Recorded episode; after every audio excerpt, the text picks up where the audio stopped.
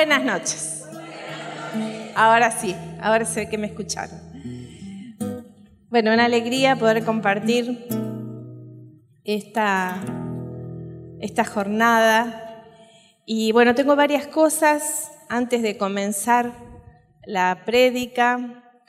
Primero, eh, moviendo montañas. ¿Quién quiere mover montañas? Yo quiero mover varias montañas en mi vida. Y, la verdad que estamos en un tiempo hermoso que vamos a vivir como comunidad, donde vamos a mover varias montañas. Para ello nos vamos a unir como comunidad. ¿Qué les parece?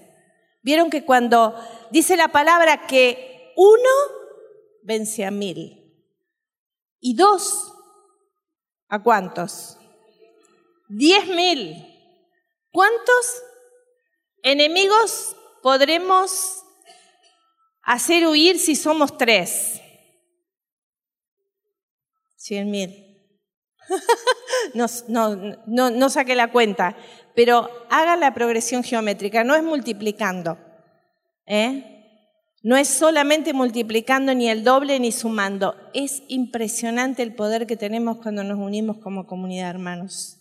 Y nos vamos a unir en este eh, periodo de adviento, que es un tiempo hermoso, un tiempo donde nos preparamos para recibir esa fuerza salvadora que únicamente es Jesús. Y nos vamos a unir justamente haciendo el ayuno de adviento y todos los días nos vamos a comunicar todos, vamos a estar juntos. ¿Qué les parece? ¿Les gusta? Y todos, y todos nos vamos a poder contar y expresar lo que el texto que vamos a subir les dijo. Qué lindo esto. Por supuesto, no, no vamos a hacer exposiciones muy largas, pero sí vamos a hacer exposiciones todos sobre el texto. Por eso, bájense la aplicación de Telegram, los que no lo tienen, porque va, ya está eh, ahí moviendo montañas. A diferencia de WhatsApp, Telegram y WhatsApp son parecidos, WhatsApp le va copiando todo a Telegram. Vos en Telegram no necesitas tener un número de teléfono.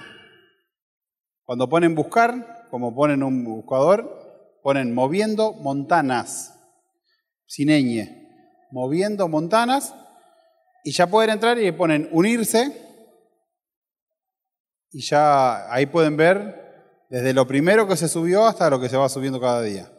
Bueno, y, y ahí pueden subir, este, nosotros vamos a poner un texto todos los días, un audio del libro Moviendo Montañas, no todo lo que eh, dice ese día, pero sí algo, y eso lo vamos a estar compartiendo, qué me dijo, qué me tocó.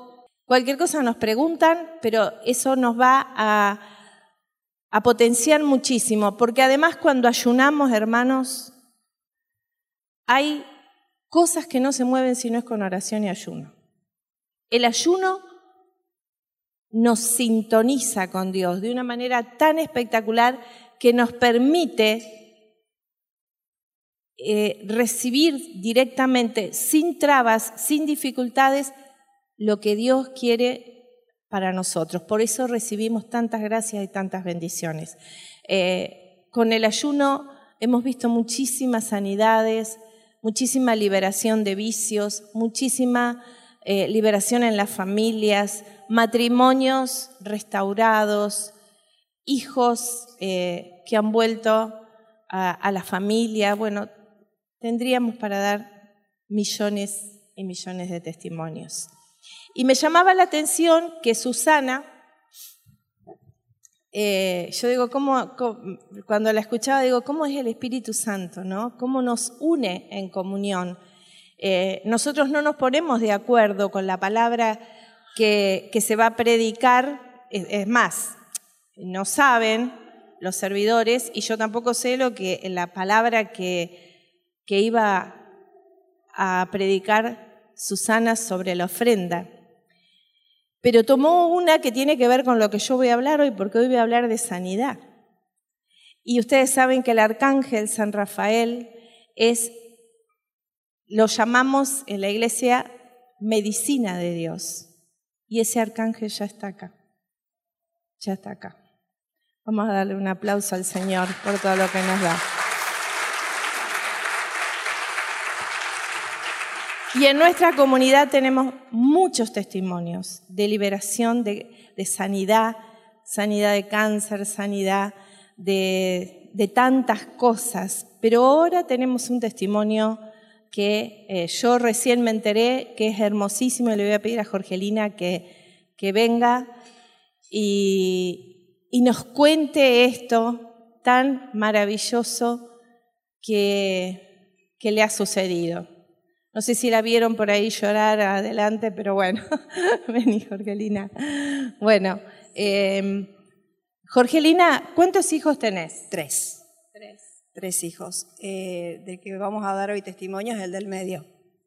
¿Qué te dijeron cuando él tenía más o menos dos añitos, no? Y a los Tres. cinco. A los cinco. Pero en realidad empezó a los cuatro y, y a los cinco ya nos dieron un diagnóstico que era tremendo porque nos dijeron que era trastorno eh, general del desarrollo, que era un autismo de alto rendimiento y nos habían dado, bueno, le hicieron estudios y lo que a nosotros nos decían es que tenía el intelecto de un mono.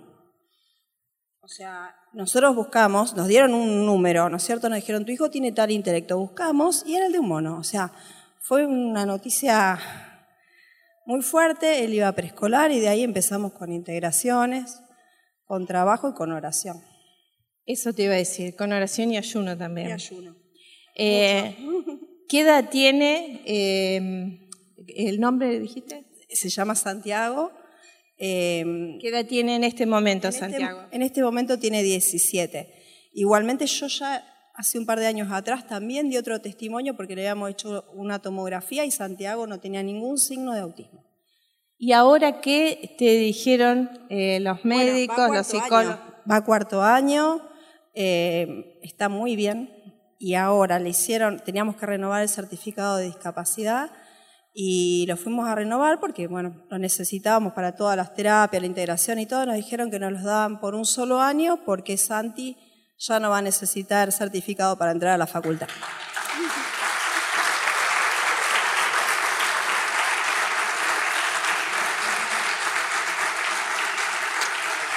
Una mujer de fe que se paró frente a un diagnóstico terrible y dijo, yo tengo el diagnóstico divino, el que el Señor me va a dar. Amén. Amén. Gracias, Jorgelina. Y el Señor me preparó todo porque eh, yo sentí claramente que tenía que hablar sobre, eh, sobre sanidad, me lo marcaba. Estamos, eh, bueno, con dos o tres hermanos en la comunidad, bueno, Mía y Alejandro, que no sé si está, que estamos orando mucho por sanidad, Armando, que no ha venido, y bueno, por ahí ustedes que nos están viendo por, por internet no conocen estos nombres, pero mm, eh, la comunidad cuando eh, estamos con algún hermano que está padeciendo una enfermedad, eh, realmente sentimos una fuerza muy importante para orar, para que se sane. Eh, ¿Quiénes de ustedes son padres acá? Levanten la mano. Bueno, la gran mayoría. ¿A ustedes se les ocurriría mandar una enfermedad a sus hijos si se portan mal? ¿Verdad que no? No se nos podría ocurrir. Y saben que a veces que por ahí se dice, ay, Dios se lo mandó para que aprendiera. Mm, tremendo eso. Yo no encuentro en la Biblia ningún texto, ningún versículo que Jesús le diga a algún enfermo, bueno, vas a tener que padecer esto así, aprendes un poquito. No, no es el camino del Señor. El camino del Señor eh, es muy diferente. Es más, Él envió, nuestro papá celestial envió a su Hijo para que con su sacrificio, con su muerte, nosotros fuéramos libres de toda enfermedad. Muchas veces el pueblo de Dios no recibe los milagros y la sanidad porque no esperan que suceda algo. Algunas veces eh, nosotros como creyentes nos desanimamos y, quiero decirte hoy, he orado mucho, realmente he orado mucho para esto, para que no dijera palabra que Dios no ponga en mi boca. Eh, realmente quiero decirte, no permitas que el diablo te convenza de no recibir tu sanidad. Porque si no estaríamos pecando cada vez que oramos para que se sane a alguien, si fuera voluntad de Dios. Nosotros sabemos que tenemos que orar. Por supuesto que hay muchas preguntas sin respuestas, siempre. Pero nosotros no conocemos todo. Sabemos que el Señor nos dice, pidan y no los escucho. Pidan y se les dará. Busquen y hallarán. Llamen y se les abrirá. Pero eh, la sanidad de Dios, por supuesto que está disponible para todos nosotros. La sanidad viene porque Dios quiere que nos sanemos. Vamos a leer en Mateo, en Mateo 9 primeramente, la historia de una mujer que estaba enferma hacía 12 años, 12 años que estaba con hemorragia. 12 años que ella padecía y que se había tenido que ir inclusive de su hogar, excluida, aislada, porque no solamente su cuerpo debilitado, sino socialmente excluida, porque vieron que hay enfermedades que nos excluyen. ¿eh? Cuando comenzó el tema del SIDA, los que lo padecieron saben que era una enfermedad con un estigma, además de estar enfermo, el estigma social.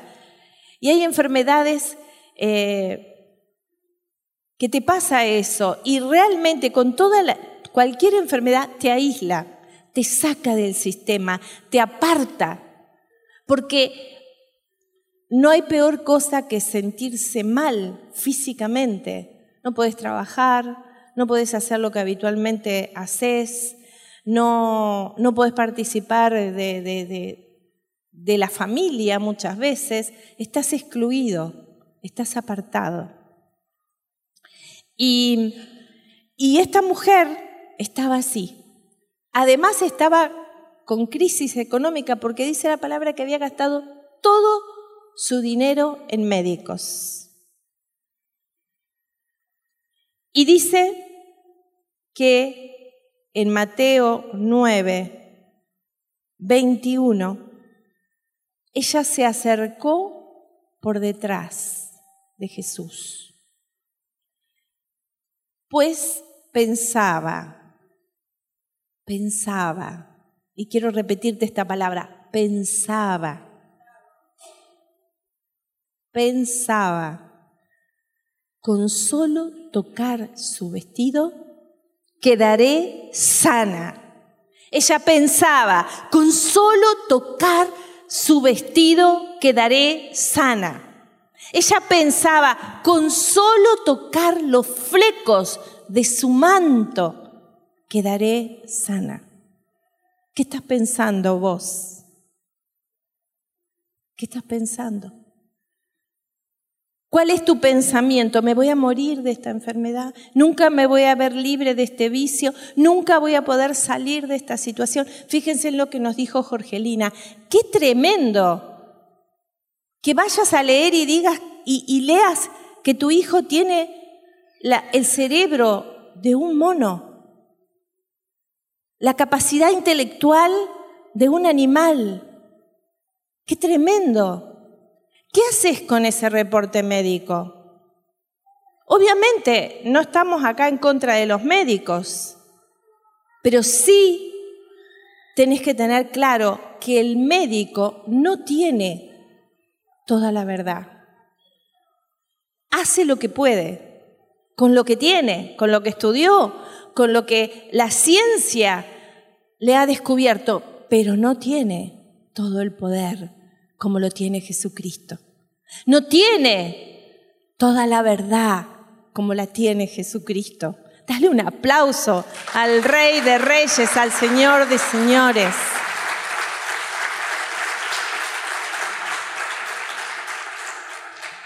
Una vez escuchaba el testimonio de un señor que tuvo la experiencia de ir al cielo y Jesús le mostraba unos grandes salones, así como este, pero grandes, muy grandes. Y ahí había como una conferencia de ángeles. Y él le preguntó, ¿qué hacen? Se les está impartiendo cómo ir a sanar a las personas de la tierra. Y él dice, ¿qué? Sí. Dice, acá ellos aprenden de acuerdo a a lo que les vamos impartiendo, se van con las medicinas adecuadas para cada enfermedad. Y, cuenta este hombre, en ese relato, que uno de los ángeles se acercó y le dijo, ¿es verdad que en la tierra algunos no creen en la sanidad? Es verdad, dijo él, lamentablemente. Qué tremendo esto que por falta de fe nos perdamos estos regalos del Señor. Y, esta mujer tocó los flecos. Y yo estuve buscando por qué la palabra dice, en algunas eh, acepciones bíblicas dice el borde de su manto y en otras dice el fleco de su manto. Y, y encontré esto, ¿Por qué esta mujer solo se conformaba con tocar el fleco o el borde del manto? Y dice que los mantos que usaban los judíos en aquellos tiempos eran muy especiales. Su hechura tenía un significado muy profundo. Seguramente Jesús usaba un manto de oración, conocido como talit.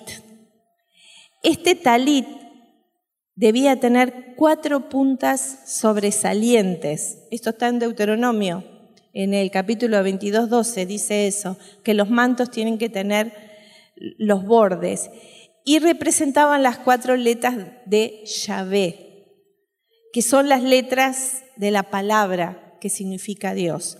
Cada una de estas cuatro esquinas del manto de Jesús estaban conformadas por unos flecos o borlas y los flecos además eran tejidos con siete hilos que representaban el número de la perfección. Y dice también que tiene que ver con los números. Yo no, no, no, no lo recuerdo todo lo que leí, pero todo es una simbología.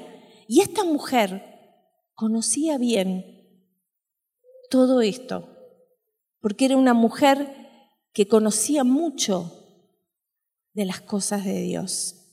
Y dice que los hilos de los flecos representan las 613 leyes mosaicas, de las cuales 365 son maldiciones y 248 bendiciones. Esto lo, lo extraje de internet buscando esto. ¿Qué, ¿Qué les quiero decir con esto? Que esta mujer tocó estos flecos. Esta mujer entendía a la perfección lo que significaba el borde del manto de Jesús. Y ella pensaba que con solo tocar ese borde, ese acto de fe tremendo que ella tuvo, Porque pensemos un poquito, ¿cómo estaría de debilitada con 12 años de hemorragia? ¿Cómo estaría de quebrada por dentro, estando aislada de su familia, sin poder acercarse, no sé, a sus hijos, a su esposo, a sus padres quizás, a sus hermanos, excluida? ¿Ustedes se han puesto a pensar cómo se sentiría ella? Pero ella escuchó hablar de Jesús y dejó de tenerse pena, porque eso también, a veces nos toca pasar por oscuras quebradas, pero no podemos hacernos una fiesta de lástima. Pobre de mí, ¿cómo me pasa esto? Qué desgraciada, qué desgraciado que soy, qué pena que me doy. No te sirve, hermano, eso, no te sirve. No te ayuda. No te saca del problema. ¿Qué te va a sacar? La fe. ¿Qué te va a ayudar? La fe. ¿Y cómo descubrimos la fe? En momentos así. Yo recuerdo, eh, en esta época más o menos fue cerca de Navidad, Fernanda voy a contar el testimonio de Tobías, eh, se cayó Tobías, chiquito, de la sillita y se golpeó la cabeza.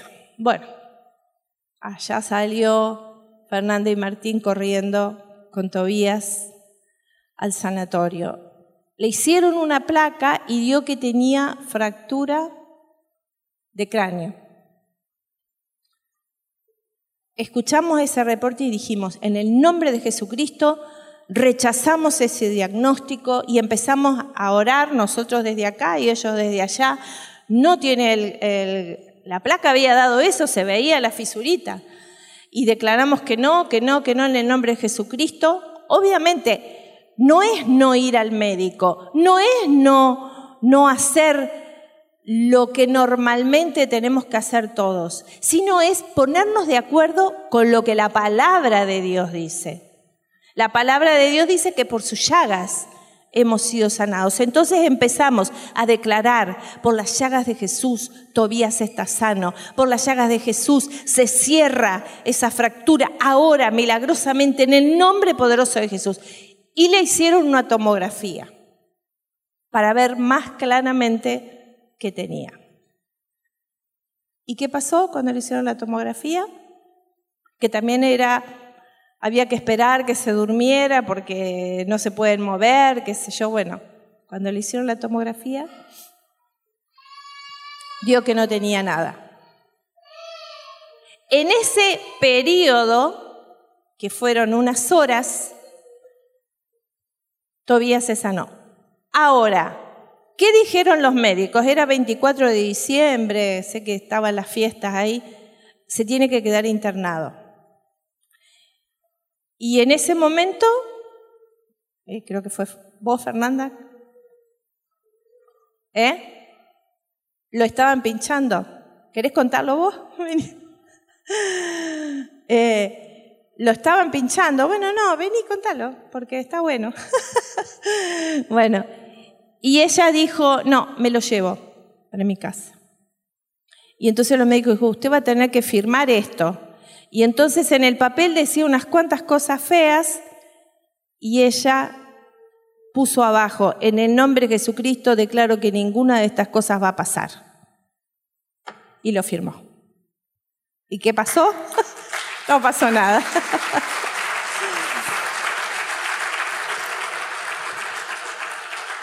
Por supuesto, no, no hay que ser necio, hay que ir al médico, hay que escucharlo, pero también el médico no tiene la última palabra. La última palabra siempre la tiene el Señor. Y, esta mujer pensaba, con solo tocar a Jesús quedaré sano. Con solo tocar a Jesús quedaré sano. Y por supuesto, Jesús se dio vuelta y al verla le dijo, ánimo, hija, tu fe te ha salvado. Ánimo, hija, tu fe te ha salvado. Fíjense en que no le dijo, te salvé yo. ¿Qué le dijo? Tu fe te ha salvado.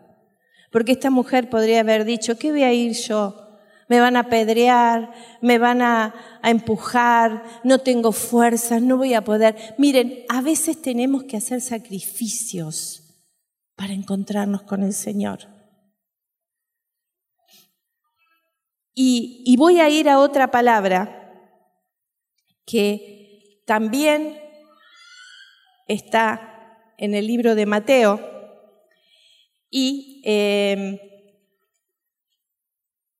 viene Jesús eh, multiplicando los panes, después que multiplica los panes le dice, vayamos a la otra orilla y ahí hay una gran tormenta.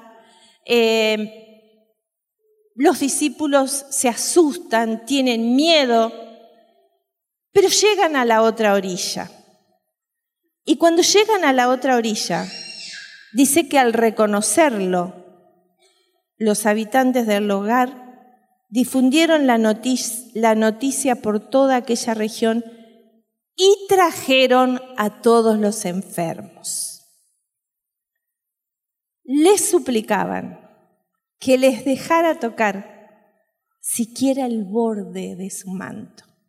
Y todos, ¿quiénes? Todos los que lo tocaban, no todos los que estaban, sino todos los que lo tocaban, quedaron sanos. Mateo, Mateo 14, 36. Y acá quiero detenerme nuevamente. La palabra dice que le trajeron todos los enfermos. O sea que había una multitud. Y, trasladar a una persona enferma cuesta. A veces hay que trasladarla en la época de Jesús lo trasladaban en camillas. Yo me imagino que la familia, los amigos, habrán hecho todos un sacrificio. Vamos a donde está Jesús. Y vamos a acercarnos en medio de esta multitud a Jesús. Y dice que todos los que lo tocaban los que llegaban al borde del manto, al fleco del manto.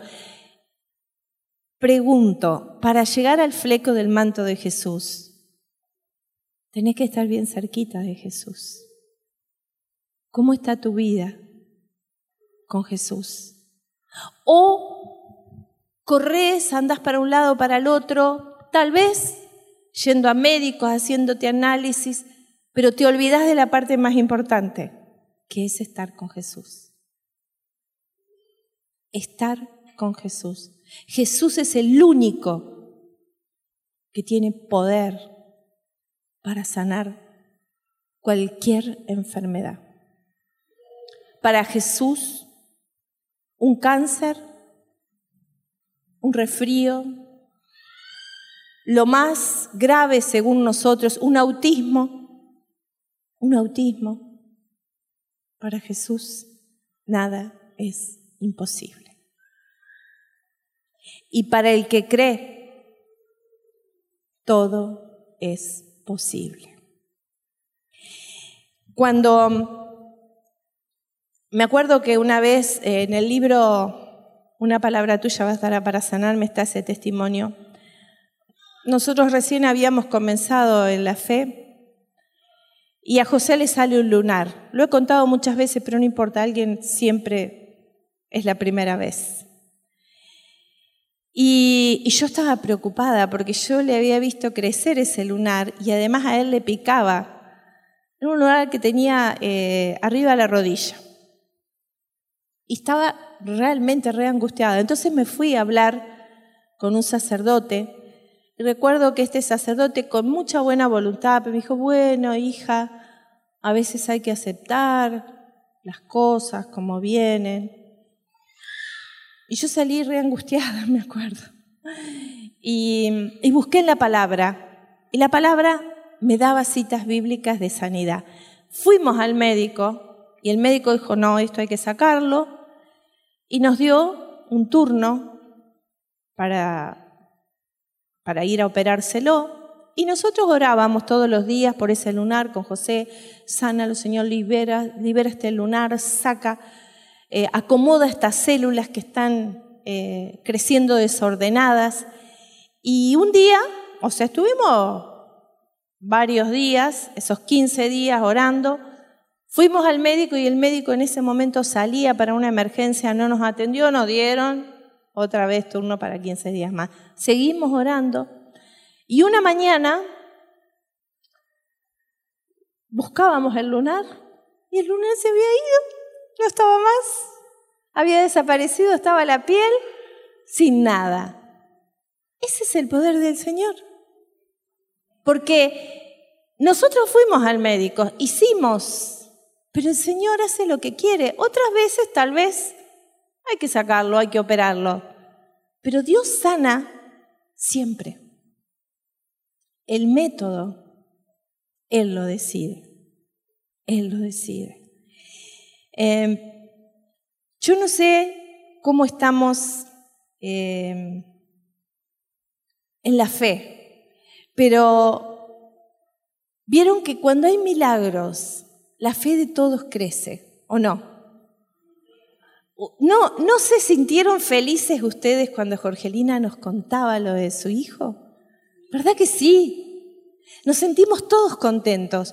Tal vez la gran mayoría de los que estamos acá no lo conocen a Santi, pero nos alegramos igual. Y de la misma manera nos pasa. Cuando hay una sanidad, muchos vienen a los pies de Jesús. Y tenemos que invitar, hermanos, invitar a que vengan a estos encuentros, porque el poder de Dios se manifiesta. Ahora, en esta noche, vamos a ver ese poder manifestarse en nuestras vidas.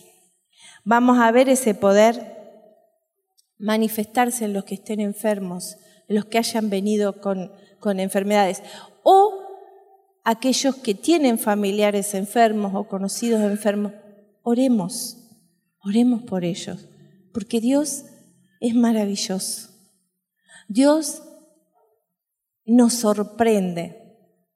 Dios nos asombra. Dice la palabra en, muchos, en muchas oportunidades que, que quedaron asombrados por el poder de Jesús. Y a mí me encanta esto, que nos asombremos por ese poder. Nada es imposible para Dios, nada. Porque Él nos creó te pregunto, cuando Él te creó, ¿le pediste que te creara?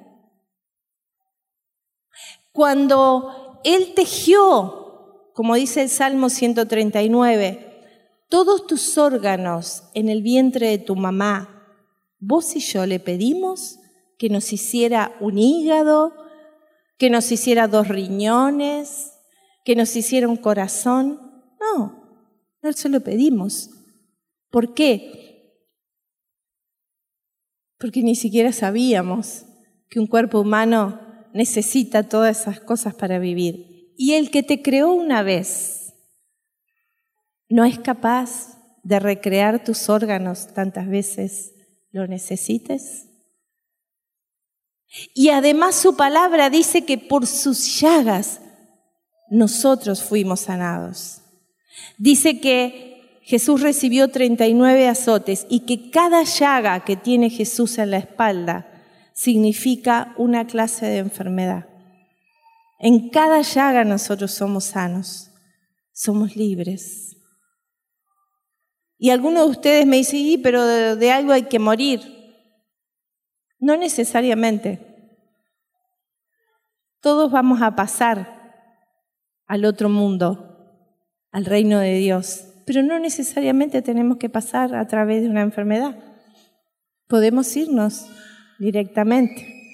Y si pasamos por una enfermedad, como dice la palabra, aunque pases por oscuras quebradas, no temeré ningún mal porque tu vara y tu bastón me infunden confianza. Vamos a hacer ahora... Eh, Voy a mirar la hora para no. Vamos a hacer ahora un momento fuerte de oración de sanidad. Si alguno de ustedes siente calor, frío, eh, si siente como una corriente de electricidad en su cuerpo, si, si siente incluso, puede ser que tenga náuseas, ganas de vomitar, eh, son todos signos del poder del Señor. Aquí hay ángeles de alto rango, arcángeles, que están viniendo con la medicina que, Dios nos está mandando.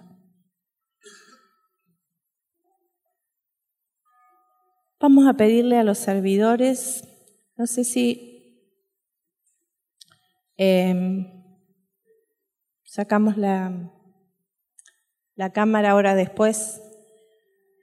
Pero vamos a hacer primero una oración para que los que nos miran a través de internet eh, puedan recibir esta oración. Y después sí vamos a orar acá adelante con los servidores. Esta oración la voy a leer del, del libro Moviendo Montañas. Y te pido que Ustedes que están acá, cierren sus ojos, piensen que este es un lugar donde está el Señor, donde están los ángeles, y que con nuestra fe atraemos esa sanidad divina.